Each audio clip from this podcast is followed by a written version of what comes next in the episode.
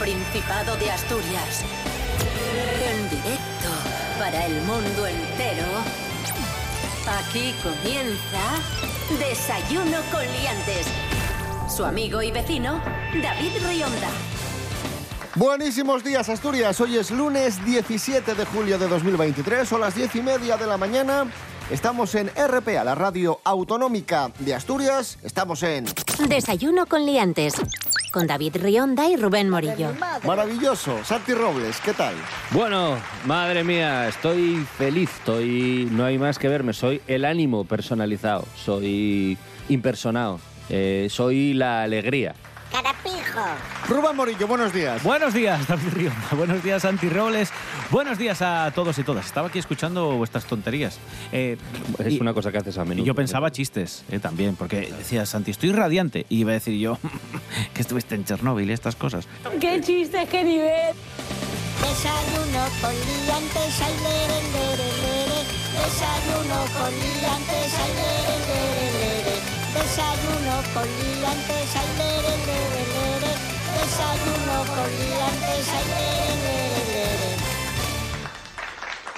Nos quedamos en Asturias y recomendamos a todo el mundo que venga a Asturias este verano porque somos el destino turístico con más calidad de España. Es eh, una pregunta que ha realizado una firma británica especializada en sondeos que se llama YouGov. Y somos, eh, como digo, el destino turístico con más calidad de España por encima de Andalucía, Galicia, Canarias, País Vasco y Baleares. Primera posición con un 60% de los apoyos. Y sin La- que nuestro presidente vaya a dar la chapa al hormiguero. La última es Murcia. No entiendo la Este risa. dato, este dato eh, ¿por, por qué No, lo no, es que, este dato ha sido eh, un puñetazo al hígado. no lo menciono porque sale aquí en la noticia. Vale, muy bien. 45% de los encuestados asegura que Murcia es la que menos apoyos tiene, 60% Asturias la que más apoyos tiene. Pudiendo meternos con Cantabria, porque También nos lo hemos trabajado ¿eh? durante Ya, muchísimos años. poco, sí. El Principado se ha molestado en que, sobre todo alojamientos rurales, que son los más típicos aquí en el Principado, pero también hoteles, eh, pues se, se esmeren en conseguir, por ejemplo, cosas tan fáciles que se han creado en Asturias como la Q de calidad turística. Mm, Me parece muy bien que salgamos de los primeros en la lista. No, por Insisto, No, no, porque- no, no, no, no de los primeros. Bueno, el los primeros. el primero. Digo ¿Cómo en- que de los el primero? El primero en este ranking, pero de los sí, sí. primeros siempre en, en turismo, en destinos turísticos, precisamente por cosas como esta, porque también nos lo trabajamos, caray.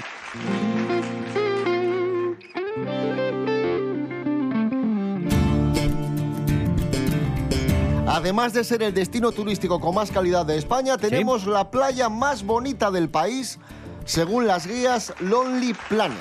Oh, qué maravilla. Lonely Planet ha recabado la opinión de los viajeros a través de redes sociales. Su cuenta es arroba lonelyplanetes con el hashtag las mejores playas de España. Y la mejor playa de España, según los eh, lectores de Lonely Planet, es la de Bayota en Llanes. Oye, 350 metros de longitud, arena dorada y separada por el mirador de la Boriza de la playa de Andrín. Agua marina, rodeada de acantilados, lugar idóneo para practicar actividades acuáticas. Qué maravilla, hay que ir. Que sí, que sí, que sí. Eh, ¿Tú que eres mucho de actividades acuáticas? Claro, yo eh, no hay día que no haga kitesurfing, eh, boarding jumping, eh, freeze hour, Por supuesto. eh, todo ello Y Colin Parpel. y Colin McRae, sí. Eh, no, realmente nada mal, pero bueno, no soy yo la persona más eh, marítima que existe. Marítima de ver el mar desde una terraza, eso a, a tope. Felicidades.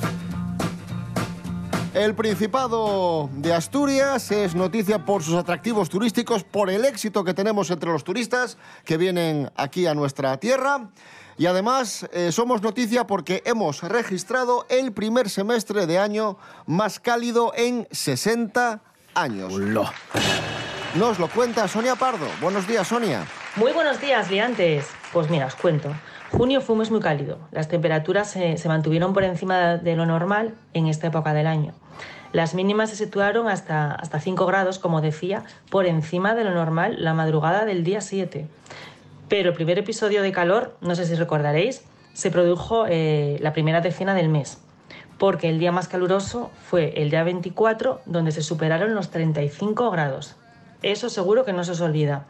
Además, en la zona del aeropuerto se registraron 211 horas de sol. Atención, 211 horas de sol.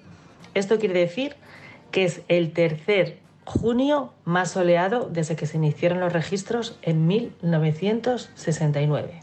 ¿Qué nos deparará el resto del verano? Pues vamos viendo y os iré contando. Buenos días, liantes. Gracias, Sonia Pardo. Estamos en Desayuno Coliantes en RPA, la radio autonómica de Asturias. Hoy es lunes 17 de julio de 2023. Concurso de podcast de RTPA. La Radiotelevisión del Principado convoca el primer concurso de podcast de ficción y no ficción. Presenta tus trabajos hasta el 31 de julio. Gana premios en metálico y la posibilidad de escuchar tu podcast aquí, en RPA, la radio autonómica de Asturias. Consulta las bases en www.rtpa.es. Concurso de podcast de RTPA. RTPA con el talento asturiano. RTPA. Vocación de servicio público. Desayuno con liantes. Adelante, Santi Robles, la noticia de Santi. Vamos allá. La noticia de Santi. Hoy hablamos de misterio. Sí, alguna vez os preguntaréis cuál es el criterio que hay para que algo sea la noticia de Santi. Básicamente tiene que no tener ningún tipo de sentido. O sea, perdón. Eh, el- el- la, la historia es que una webcam. eh, la tecnología, es qué, qué guay es el futuro. Una, alguien tenía una webcam apuntando al lago Ness. Espera el, que... el lago Ness, el del Claro. monstruo. Sí, para tenerlo vigilado. Verás. Eh, el caso es que vieron una criatura emerger. Eh, tal, ¿no? Eh, entonces, bueno, la cosa es que, bueno, como todo el mundo sabe, el monstruo este desde eh, 1868 es famosísimo. Eh, hay un montón de gente que cree haberlo visto. Hay fotos de lo que podría ser eh, yo sacando un brazo por la superficie del lago, por ejemplo. podría ser perfectamente, si no fuera porque yo en aquella época no estaba. Eh, pero bueno, claro, en aquella época también se curaban enfermedades con sanguijuelas, entonces, bueno, es posible que hubiese. Pero a día de hoy, en el siglo XXI, 2023, parezco un rapero. 2023, bueno, en fin, right here, right now, hay gente adulta pensando que todavía hay una especie de ictiosaurio eh, en el fondo del lagones. Y estas últimas imágenes captadas con una webcam, Es como si, como el típico surco que queda cuando alguien juega a la rana con piedras, esto que tiras una piedra al río, eso, o sea. ¿tú crees que es el, el monstruo del lago Ness, esas imágenes que, que hemos visto? Sí, claro, claro, claro. Eh, creo eso. creo que me puedo hacer rico eh, con las criptomonedas. Eh, y, y creo que el comercial que viene a mi casa a ofrecerme un producto gratis no me quiere vender luego nada de eso. La noticia de Santi. Ojo que en Escocia llevan muchísimos años pensando que hay un monstruo en el lago Ness, pero aquí en Asturias hace un par de años Sí. también tuvimos nuestra propia leyenda urbana Sí. Y muchos aseguraron que en el lago Enol también había un monstruo. Sí, en octubre de 2021, mucha gente que estaba por allí paseando aseguraba, juraba y perjuraba haber visto y además se permitían el lujo de dar dimensiones. Un ser de 15 metros de longitud, decía la gente que habían visto en los mismísimos lagos de Covadonga. 15 metros. ¿eh? Y claro, ¿quién tuvo que salir a decir si esto podía ser cierto o no? Pues salió Luis Laria, ya sabéis, el fundador de la Coordinadora para el Estudio y Protección de las Especies Marinas, el CEPESMA, y ha ¿Y dicho... qué dijo? ¿Que era un monstruo?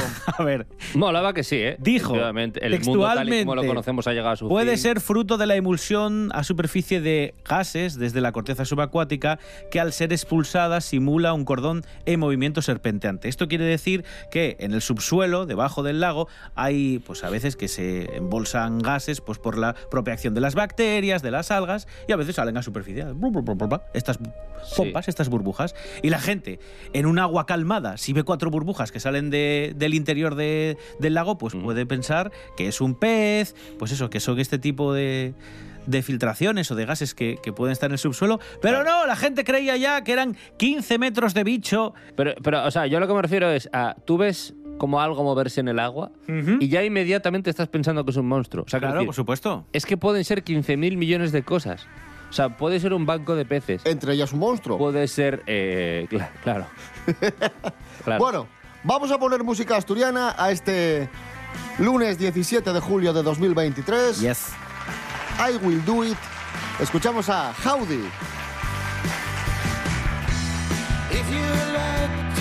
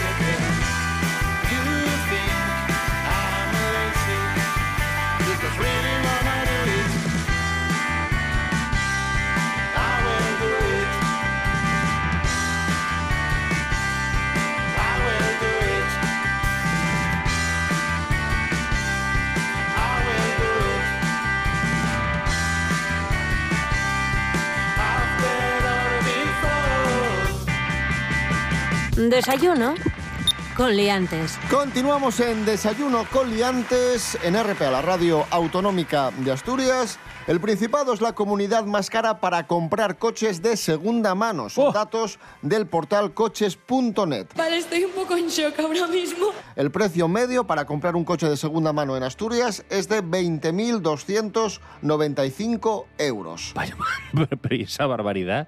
Sí, ¿Cómo sí, voy sí, a sí. hacer yo ahora para ir a visitar la playa más bonita de España entonces? Eh, me pillaré el CTA. De hecho, Rubén Morillo, yo recuerdo, compró coche hace unos meses y, y- y recuerdo que me decía, no vuelvo a comprar un coche nuevo en mi vida. Y lo compró nuevo.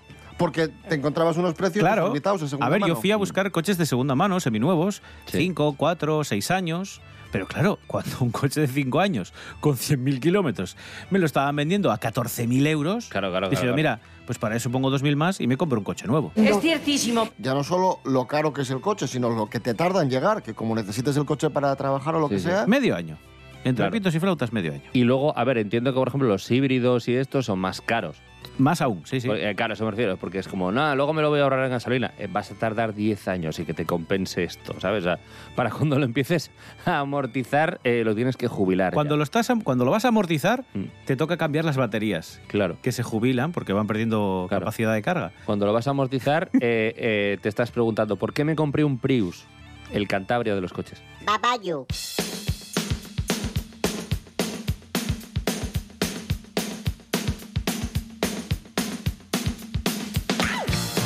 Atención a la siguiente noticia porque un matrimonio tuvo a bien remolcar su caravana no con un coche, sino con un tractor. Mucho más seguro. Que España Sí, es una hay gran potencia, nación. ahí hay caballos. Exacto. De La hecho, gente eso- que lleva tractor, esa gente, bien. Eso es. De hecho, por donde va el tractor es mucho más estable el tractor que la caravana. Atención a esta noticia que ha sido viral y que nos cuenta Paula García Evia. Buenos días, Paula. Buenos días, liantes. Una pareja de mayores interceptados en Galicia en una caravana remolcada por un tractor. Unos aventureros suizos de 84 y 77 años han viajado en una caravana a 30 kilómetros por hora desde Zúrich pasando por Francia. La pareja de mayores ha sido multada y bloqueada en Galicia por la Guardia Civil, que los ha remolcado a un camping. La Guardia Civil le ha puesto un bloqueador a su tractor de 1963 que impide su movilidad hasta que no consigan otro vehículo con capacidad para remolcar la caravana. Tras revisar la documentación, la Guardia Civil les informaron que la combinación de tractor y caravana era ilegal y los multaron con 200 euros. Confiesan que los tres primeros días fueron horribles al pasarlos a pie de carretera sin bienes básicos, pero ahora descansan en un camping. Buscando alternativas, el matrimonio piensa en alquilar un camión que pueda con todo. Hasta la próxima, liantes. Gracias, Paula García Evia. Esto es Desayuno con Liantes en RPA. Hoy es lunes 17 de julio de 2023.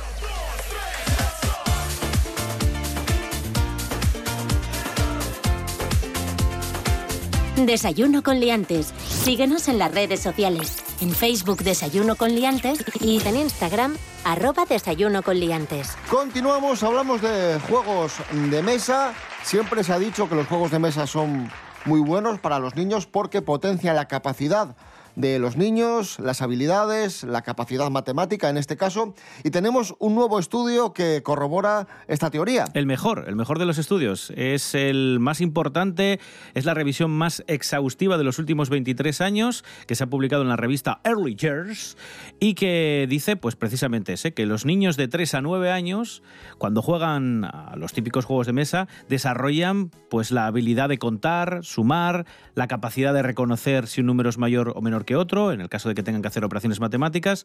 No solo eso, se benefician además pues, de, muchas otras cuestiones cognitivas que, que van desarrollando poco a poco. No es la única conclusión a la que llegan. Por ejemplo, el, el autor principal del estudio, Jaime Valladares, de la Pontificia Universidad Católica de Chile, en Santiago de Chile, dice que el uso de juegos de mesa se considera o podría considerarse una estrategia con efectos potenciales sobre las habilidades matemáticas básicas, pero no tan básicas, sino también las complejas, porque al final tienen que andar haciendo probabilidad, también muchas veces tienes que calcular si te conviene Claro. o no, pero ya simplemente, y no digo juegos elaborados, en el parchís, o sea, tú en el parchís o simplemente en la oca, pues ya estás mentalmente, ay, que no me caiga en el 43, me faltan 100, no sé qué.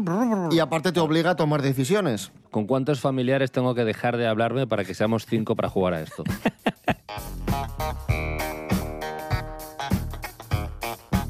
Y seguimos hablando de juegos de mesa. Vamos ahora a recordar el que posiblemente sea uno de los peores juegos de mesa, juegos de, de tablero Es posible, sí. de la historia. De los peores, el de Gran Hermano.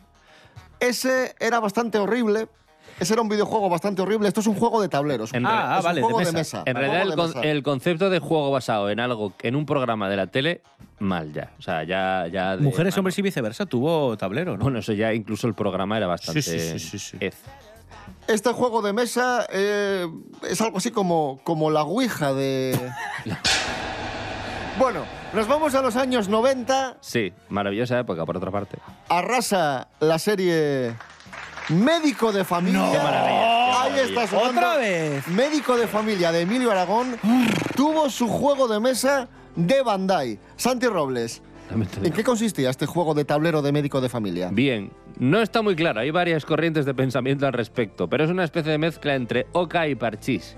Eh, tienes que recorrer una- un tablero con tu dado y bueno, luego ahí si caes en una casilla, por ejemplo, no puedes salir si no te sale un número par o impar, depende de lo que pidas. O sea, la oca.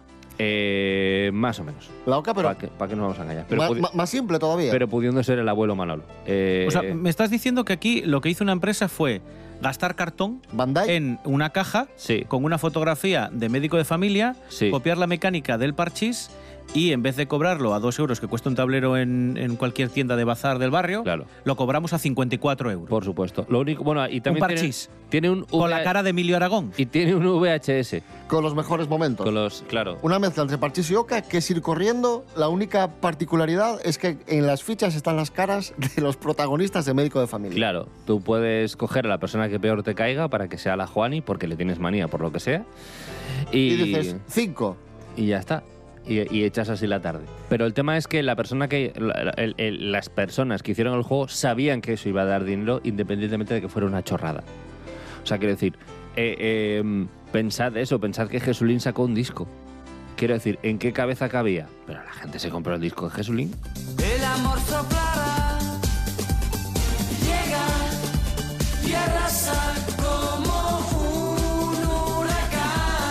Ponemos música a este lunes 17 de julio de 2023. Un, un poco de, de música. Estamos esperando a Miguel Ángel Muñiz, Jimmy Pepín, que está a punto de llegar. Y mientras llega, escuchamos a Los Berrones, Espanistán.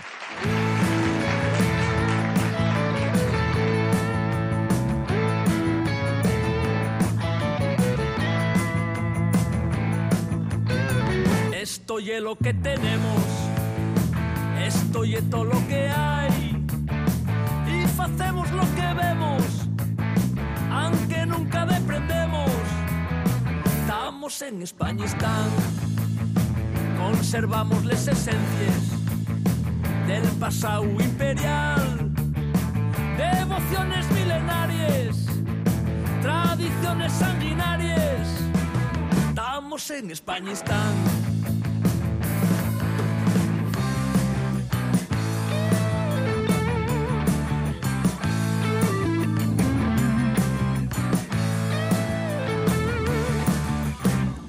Porque somos como somos. Nunca vamos a cambiar, porque estamos orgullosos de los tiempos tenebrosos. Estamos en España, están tantes sobres faraónicas, no se lleguen a acabar. Posiciones antagónicas, decisiones salomónicas. Estamos en España, están.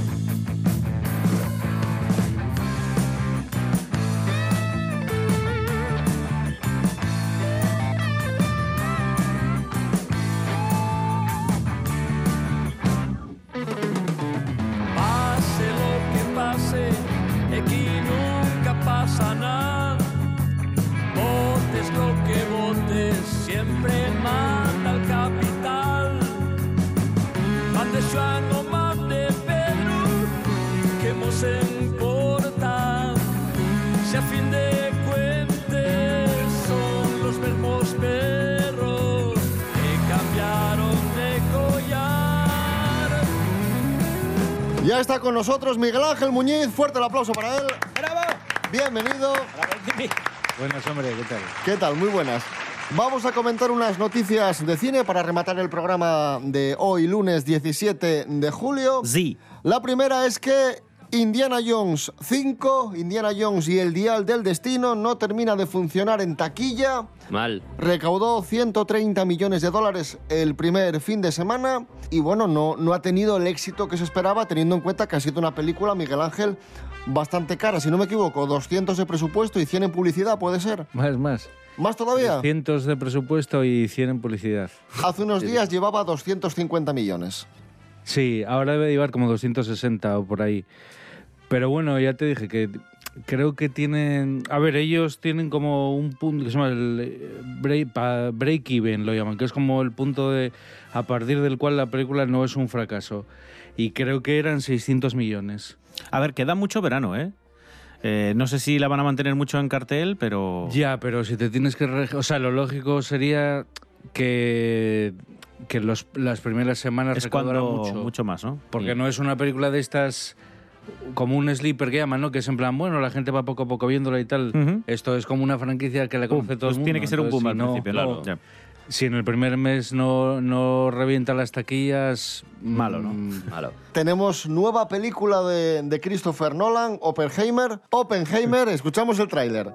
Y lo que imaginamos nos horroriza. No la temerán. Hasta que lo Oppenheimer. Bueno, yo ya sé que tú no eres muy amigo de Christopher Nolan, No, me debe pasta, ya lo sabes. pero aquí las críticas, lo que he leído, que yo tampoco me fío mucho de las críticas, hablan de obra maestra. Pero como siempre, todas son obra maestra. Quiero quiero decirte, cuando, una, cuando Nolan estrena una película es como un acontecimiento mundial. Son yo no conozco ningún medio que... de- bueno, la primera todavía que la veo poca gente, pero desde Memento no recuerdo ninguna película de Nolan que la hayan puesto mal. Bueno, esta película es, va sobre el físico Oppenheimer, que fue el, el desarrollador de, de la bomba atómica. Hay una película anterior, bueno, anterior, es del 89 ya, que trata más o menos el mismo tema, que se llama Creadores de Sombras, con Paul Newman y, y John Cusack y, y Dwight Schultz, el Murdoch de... No, Mur- sí, Murdoch, del equipo A, que trata de lo mismo. Él hace de Oppenheimer, lo que pasa que, bueno, se ve que Dwight Schultz, claro, a ver, no es mal actor, pero claro, lo de Paul Newman queda un poco como abajo. Y aparte que es Murdoch, no vas a ver otra cosa que a Murdoch. Y lo intenta, ¿eh? el tío lo intenta. Pero, y la película es curiosa porque trata lo mismo que trata la de Nolan, dura la mitad de la de Nolan, seguramente sea mucho mejor que la de Nolan, y nadie se acuerda de ella. Entonces, bueno, está bien. No vayáis a ver... No vayáis a ver Oppenheimer, mirad Creadores de Sombras. Última noticia, ya tenemos tráiler de Napoleón. Próximo 22 de noviembre, estreno de Napoleón del director Ridley Scott. Es el reencuentro de Ridley Scott y Joaquin Phoenix que hicieron Gladiator hace 23 años. Napoleón. ¿Qué esperas de esto, Miguel Ángel? Bueno, yo A las ver. últimas de Ridley no me gustaron demasiado, la verdad, ¿eh? Pero supongo que estará muy bien hecha porque el tío sí que es muy minucioso con la recreación histórica y esas cosas. Normalmente, ¿eh? A ver, a veces hace cosas raras como sabe el último duelo con Ben Affleck y Matt Damon que tienen menos cara de estar en la Edad Media que vamos. Pero bueno, más o menos está bien. Joaquin Phoenix es un buen actor, joder, yo creo que estará bien. Ya te digo, si es... También estrena Gladiator 2. Que claro, eso sí que supongo que será ya un, un poco basura. Pero, pero esto de Napoleón, bueno, puede estar Estás, bien. estás siendo muy bueno hoy con Ridley, porque Sí, sí. siempre que hablamos de Ridley Scott dices el Scott malo, porque su hermano Tony Es que para mí el bueno es esta historia. Es que, a ver. era el hermano, ¿no? No sé si será bueno, pero es mucho más homogéneo. Tony Scott tiene su estilo, si te gustan sus películas bien, si no, no, pero qué decirte, casi todas son interesantes y tienen ese sello. Y Ridley Scott no es así. Ridley Scott empezó muy bien, sus tres, bueno, metería hasta la cuarta, hasta Legends, si quieres. Son películas que están muy bien, Los Duelistas, Alien, eh, Blade Runner y tal. Pero luego en los 80 tiene cosas que podía haber dirigido cualquiera. Y en los 90 lo mismo, películas Oye, que fracasaron. ¿Qué años tiene Ridley? Porque es mayorín ya, ¿no? Pues cerca de 80 andará, si no los tiene ya. Sí, sí, yo, bueno, yo creo que los tiene ya. Por eso Tú- pregunto. tú fíjate ¿Será cómo será de las últimas de, de Ridley, ¿no? Que una película como La Teniente O'Neill... 85. 85 años fíjate. tiene. Joder. La Teniente O'Neill, que creo que es del 97 al 98, que le dieron palos por arriba y por abajo en su momento, pues ahora resulta que es de sus mejores películas. A la vez y dices, coño, es que parece de tu hermano, parece de Tony Scott, por eso es buena. 85 tiene Ridley Scott. ¿Y cuántos pensáis que tiene, cuántos creéis que tiene David Hasselhoff? Es eternamente joven en mi corazón. No sé cuántos tiene, 70 y algo tiene. Sí, por ahí supongo. Cumple hoy, hoy, 17 de julio, 71. Hay una cosa que, a ver, mucha gente se olvida de ello y, y es muy importante y se ríe de Hasselhoff y tal, porque, a ver, yo entiendo que tendrá sus vídeos de hamburguesas y tal. Pero en un momento... Como género, vídeo. Era un, un momento muy importante que es a finales de los 60 cuando cae el muro de Berlín. Berlín, sí, sí, sí. El primer cantante que cae, que canta, bueno, que cae, no sé si cayó, pero bueno, el primer cantante que fue allí a actuar pedidos profeso por las dos Alemanias fue David Hasselhoff. Entonces, quiero decirte, hostia, eso es aclamación popular, ¿eh? Lo de Rosalía, no sé qué es, pero. Pero. pero Has- o sea, que después de un evento como ese te reclamen las dos Alemanias divididas para cantar como símbolo de unión, eso. Ojo. No, ojo, Sí, ¿eh? sí, sí. Poca broma, ¿eh? ¿Y qué canción interpretó? Pues esta que vamos a escuchar para cerrar el programa de hoy. Looking for Freedom. Felicidades, David Hasselhoff. Mañana y pasado, mucha atención, no estaremos con vosotros porque RPA retransmite el debate de investidura de- del presidente del Principado, Adrián Barbón, y regresamos, eh, por tanto, pasado mañana. Jueves. Jueves. Eso es. A las diez y media, como siempre. Rubén Morillo. David Rionda. Hasta mañana. Hasta mañana. Santi Robles, gracias. Un placer, como siempre. Miguel Ángel Muñiz, gracias. Venga, chao.